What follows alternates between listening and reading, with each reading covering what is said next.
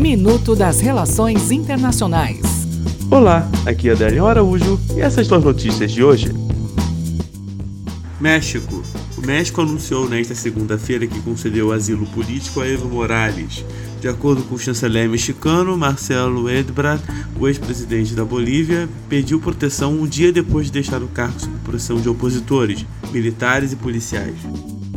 Chile. O governo chileno anunciou o início do processo para uma nova Constituição através de um Congresso Constituinte com ampla participação cidadã e um plebiscito que o ratifique. A manobra atende a uma das principais demandas surgidas nos protestos que ocorrem no país.